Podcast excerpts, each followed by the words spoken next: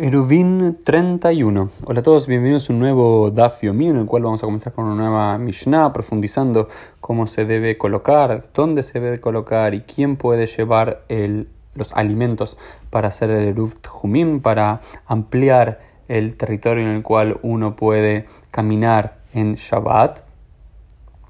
Y antes de empezar a eso, lo último que vemos de, la Mishnah anterior y de la discusión de la quemará es que hay ciertos lugares donde no se puede poner el alimento para hacer el eruv.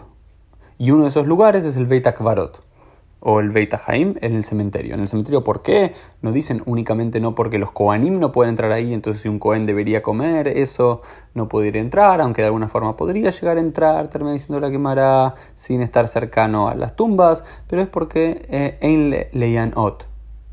No, no podemos tener usufructo de algo de los muertos, entonces no se puede colocar allí el Eruv como lugar para extender eh, el dominio de Shabbat. Eso por un lado, pero después entramos ahora sí casi al final de la página 31a, una nueva Mishnah, que nos dicen con qué otros elementos se podría hacer el Eruv, aunque podría llegar a haber dudas, la Mishnah lo aclara que se puede con qué sí y con qué no. Dice, Mearvin bedmai. Se puede hacer el Eruv con elementos que son Dmai. ¿Qué es Dmai?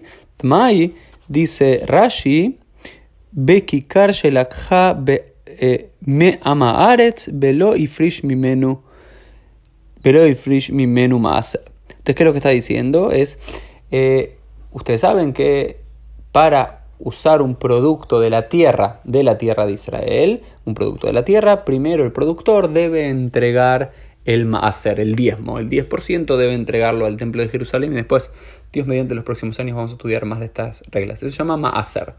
Entonces hay, hay ciertas comidas que ya sabes que son maaser, porque está dicho que el dueño el productor del campo, el campesino, dio ese, ese diezmo a los, al templo y el resto de la comida se puede, el resto de los productos se puede usufructuar. Ahora bien, ¿qué pasa si estamos relacionados con un ama aretz, con un ignorante, con un campesino no muy estricto en las leyes y demás, y no estamos seguros si ya dio el diezmo o no dio el diezmo, esa producción que él tiene, que no estamos seguros si él dio el diezmo o no dio el diezmo, porque no es un jajam, no es un tzadik, es una persona común y corriente que no estamos seguros, ese producto del campo tiene la categoría de dmai, algo que estamos en duda. Y en términos generales no se puede comer esos productos, pero por ejemplo para un aniim, para los pobres o para los militares que están en la guerra y demás, se pueden hacer comidas a través de esos productos en categoría de demai. Por lo cual nos aclara la Mishnah que eh, para hacer el Eruv, si bien no es lo mejor, no es el ideal, por supuesto, en caso de ser necesario, eh, se puede hacer el Eruv con alguno de los productos de los alimentos derivados del Dmai. Y también se puede hacer, por ejemplo, hacer Rishon y por supuesto con todos los productos del primer diezmo que se tomó la trumá, porque recuerden que del primer diezmo, del primer maaser, también eh, que va para el templo, los sacerdotes, los kohanim, toman un porcentaje de eso. Ese porcentaje se llama la truma. Entonces ese diezmo, que no solamente estamos seguros que se dio el maaser rishon, el primer diezmo, sino que también se tomó de, los kohanim tomaron su parte, tomaron su truma, también se puede de esos productos hacer el eruv, hacer sheni bekdesh shenifdu, y también con el segundo de los diezmos que fue eh, santificado y luego fue redimido, porque para poder ser utilizado tiene que lifdoto, todo tiene que ser redimido, también se puede, y los koanim con su jalá. Recuerden que el término jalá que utilizamos para esos panes trenzados que comemos en Shabbat, en el mundo antiguo, en la época de la Torah y de la Mishnah, no hace referencia a la jalá que se come en Shabbat, sino a una parte del pan que cuando se cocinaba se tenía que dar también como otro tipo de diezmo para los sacerdotes y los sacerdotes podían comer esa jalá. La persona común y corriente no podía comer eh, el pan de esa masa llamada jalá porque era otro de los, eh, los diezmos, de los regalos, de las ofrendas para los propios sacerdotes, pero si hay sacerdotes también puede, en ese lugar que comen de esa jalá, podrían hacer el eruv con pan, con granos derivados de la jalá. Y después nos dice la, la Mishnah, Tebel, no con productos de Tebel. ¿Qué es Tebel? Tebel son productos del campo que estamos seguros que no se le hizo el Maaser, no se le dio el diezmo. Entonces, Dmai teníamos la duda, pero en algunos casos, pobres o militares o para hacer el UF se puede. Tebel, que seguro que no se hizo el Maaser, ¿sí? No se hizo el Maaser Rishon no se puede, por supuesto, avalobe más a Rishon Shelon y Trutumata, y de la misma forma tampoco se puede hacer algo que ya se le hizo el primer diezmo, pero que los, los sacerdotes todavía no tomaron su trumá, y por supuesto tampoco se puede del Maser Sheni, del segundo de los diezmos, que no fueron redimidos. Entonces, todos los productos que más o menos están bien, de eso se puede hacer, que son comibles, legalmente comibles, con eso se puede hacer el Eruf, con otros que tienen problemas de legalidad de ser consumidos, porque todavía no se dio el diezmo necesariamente, o no se tomó la porción para los sacerdotes, o no se le dio a los pobres, y no se hizo lo que se tenía que hacer, no se pueden, no pueden ser colocados en esa bandeja para eh, hacer el Eruf. Luego nos encontramos en la página 31b, la Med Aleph, Amudvet, en la mitad, donde aparece una nueva Mishnah.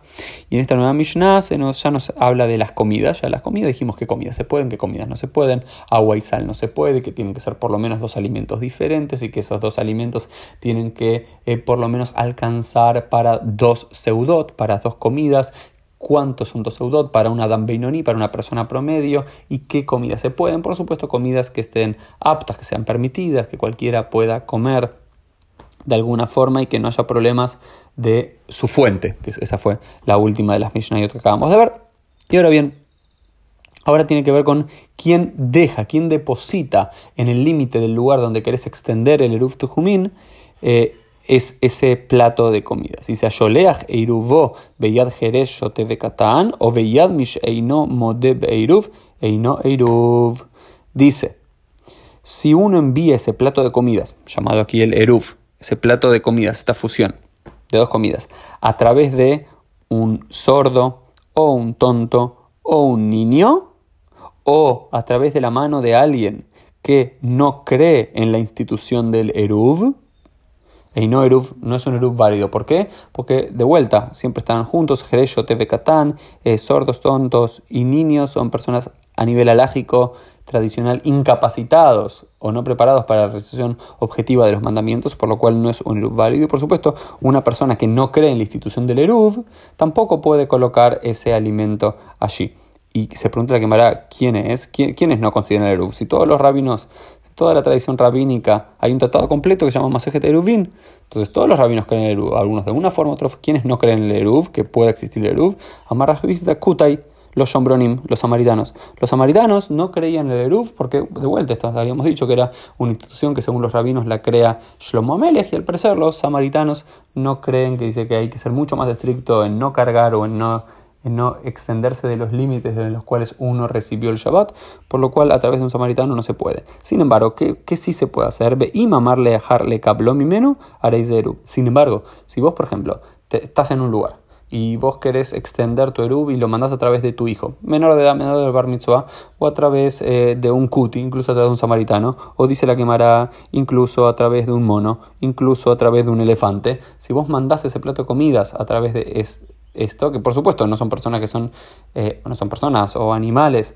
que, es, que modima la eruv, que entienden la necesidad y la importancia de hacer el eruv, están por fuera del sistema, incluso, si se enlaja, a través de un no judío, en términos generales no sería válido, sin embargo, si no es que lo colocan en un lugar, sino que allá donde lo reciben, otra, otra persona lo va a estar recibiendo y lo va a colocar. Es decir, si hacemos un sheliach, un, emisario que simplemente lleve este delivery de comida de un lugar a otro, pero el que después lo deposita en el lugar donde va a estar el Erub y se va a hacer esta fusión de dominios y de extensión eh, en la previa de Shabbat, no habría ningún problema cuanto que la otra persona, la que reciba, sea una persona cayer, sea una persona apta para, para hacerlo. El Shelías, ¿quién es el que lo lleva de un lugar al otro? A los rabinos no les hace diferencia con cuanto que llegue bien a destino y cumplan su shlihut, cumplan su envío. Esto fue todo por hoy. Nos vemos Dios mediante en el día de mañana.